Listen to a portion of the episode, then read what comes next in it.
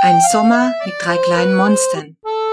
Aufgeschrieben und gelesen von Brigitte Endres. Neuntes Kapitel. Cui bono. Das heißt, wem nützt das? Ist natürlich lateinisch. Stöhnte Papa an der Baumarktkasse, weil ihn das Zeug für das Waschbärgehege richtig Kohle gekostet hatte. Die Kassiererin hielt ihn mit seinen dunklen Haaren wohl für einen Ausländer.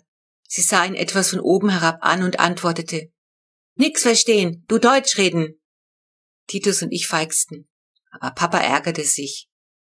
Es ist traurig, sagte er beim Rausgehen, wie ungebildet die Leute sind. Latein sollte Pflichtfach in allen Schularten sein.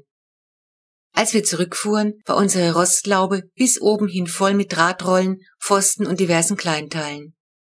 Der Kaninchenzaun war zum Glück im Angebot gewesen. Zorro und Fee schliefen tief und fest im Reisebettchen und sahen wie behaarte Unschuldsengelchen aus. Viskas thronte wieder auf der Abdeckplatte und sonnte sich. Ganz brav waren sie, vermeldete Flo eifrig, um für ihre Lieblinge gut Wetter zu machen. Inzwischen war es schon Spätnachmittag geworden und wir beschlossen, mit den Baumaßnahmen erst am nächsten Morgen zu beginnen, da wir ja vorher noch den Schuppen ausräumen mussten. Das war natürlich Männersache, wie alles, wobei man schmutzig wird und sich anstrengen muss. Titus und ich schleppten, was kaputt gehen konnte oder für die Waschbären gefährlich war, vor die Terrasse. Flo wollte unbedingt mithelfen. Sie belud die alte Kinderschubkarre mit leeren Blumentöpfen. Was habe ich doch für ein tüchtiges Mädel, sagte Papa voll des Lobes. Typisch. Wenn Titus und ich wie die Mulis ackern, verliert er kein Wort. Und als die Kurze ihre Fuhre mit Schmackes auskippte und die Hälfte der Pötte zu Bruch ging, fegte er ganz ohne Schimpfen die Scherben zusammen. Bald hatten wir die Terrasse ordentlich zugerümpelt. Gott, oh Gott, stöhnte Mama und rückte den Gartentisch vor die Küchentür. Und das soll jetzt wochenlang hier so aussehen? Am Abend waren wir alle fix und fertig. Die letzten Nächte steckten uns noch ganz schön in den Knochen, und der vergangene Tag war auch nicht gerade erholsam gewesen. Wenn das so weitergeht, bin ich nach den Ferien urlaubsreif, sagte Papa nach dem Abendessen und gähnte. Tito schlug vor, die Waschbären für diese Nacht in seinem Zimmer unterzubringen. Er hatte wohl auch noch ein schlechtes Gewissen, weil er das Küchenchaos nicht verhindert hatte. Die allabendliche Fütterung verlief ziemlich reibungslos. Die Kleinen nahmen ihre Flasche gierig entgegen. Während Mama, Flo und ich die beiden versorgten, schafften Papa und Titus das Reisebettchen in den Keller. Als wir die Bärchen hineinlegten, schlummerten sie tief und fest. Hoffentlich ist diese Nacht Ruhe, sagte Mama. Tatsächlich verlief die Nacht ohne Störungen, jedenfalls für alle, die nicht im Keller schliefen. Als ich am nächsten Morgen die Treppe runterkomme, höre ich schon Mama. Sie klingt völlig hysterisch. Titus sitzt mit dicken Ringen unter den Augen am Küchentisch. Keine Ahnung, wie die kleinen Teufel das geschafft haben, sagt er ratlos. Hast du auch ganz sicher alle wieder eingefangen? Mamas Stimme überschlägt sich fast. Titus zuckt mit den Schultern. Was ist denn los? frag ich. Die Waschbären, antwortet Titus matt. Wie haben die denn bloß die schwere Platte weggeschoben? wundere ich mich. Sie haben das Gitternetz zerrissen, sagt Papa, der eben hereinkommt. Wow, sag ich. Und dann? Die Kakerlaken und die Heimchen sind ausgebüxt, klärt mich Mama entnervt auf und gießt mit flatterigen Händen einen Teebeutel Beruhigungstee auf. Ich hab's gewusst, eines Tages passiert es. Ekelhaftes Ungeziefer. Ich schaue Titus mitleidig an. Der sitzt wie ein Häufchen Elend da. Als ich ins Bett bin, haben sie gepennt, erzählt er geknickt. Später habe ich sie dann gehört, zu gegen zwei vielleicht. Da haben sie einen Heidenradau veranstaltet und getobt. Da war nichts mehr mit Schlafen. Das ging bestimmt eine Stunde. Dann haben sie wieder Ruhe gegeben und ich bin eingepennt und erst wieder aufgewacht, als mein Wecker runterfiel. Haben Sie deine Geckos erwischt? frag ich. Tito schüttelt den Kopf. Das Glasterrarium ist zum Glück zu schwer, aber die Plastikboxen mit den Futtertieren sind vom Regal gefallen und aufgegangen. Bockmist, sag ich. Alle weg? Titus nickt. Zuerst musste ich mich ja um die Waschbären kümmern. Zuerst musste ich mich ja um die Waschbären kümmern. Als ich das Licht anmach, sitzt Vieh auf dem Kleiderschrank und Zorro rast sofort wie ein Irrer unter mein Bett.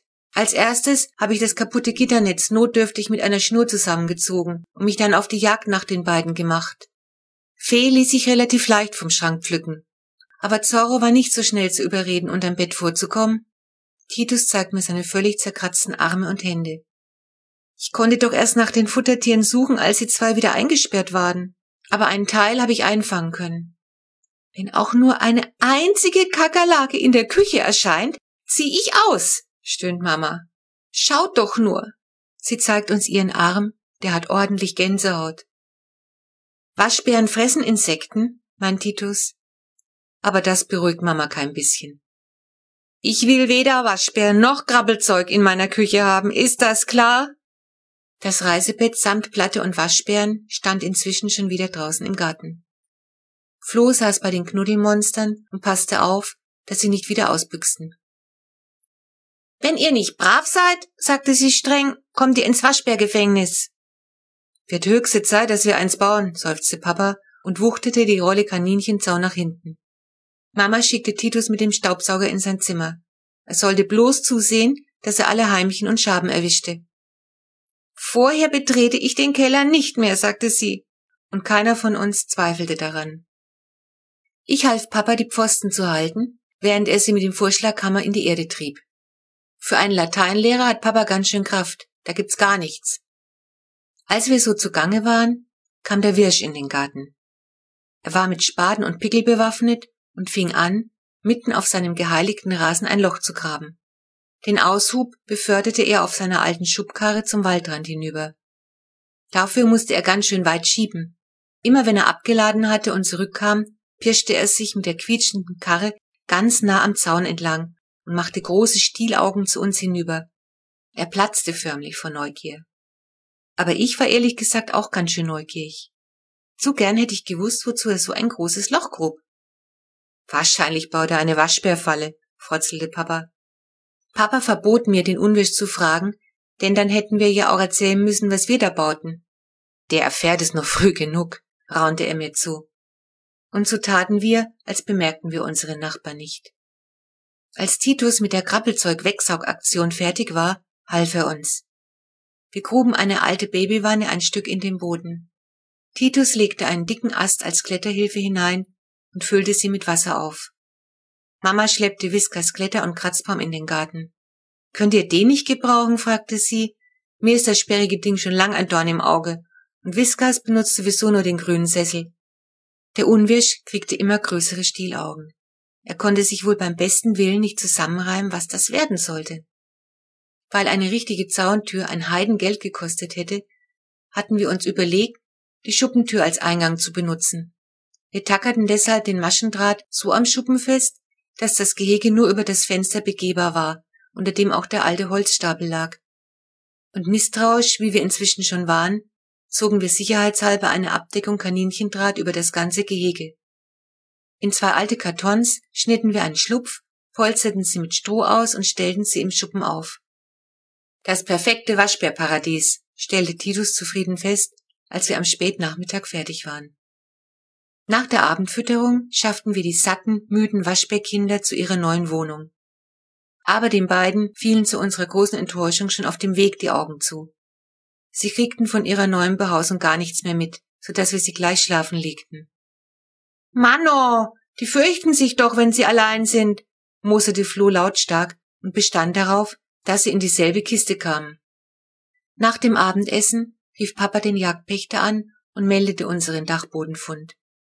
Wie Frau Bartel schon gesagt hat, meinte er, als er zurückkam. Der Jäger kann uns auch nicht weiterhelfen. Aber er hat auch nichts dagegen, wenn wir die beiden aufziehen und später im Revier freilassen. Es werden immer mehr Tiere hier in der Gegend gesichtet.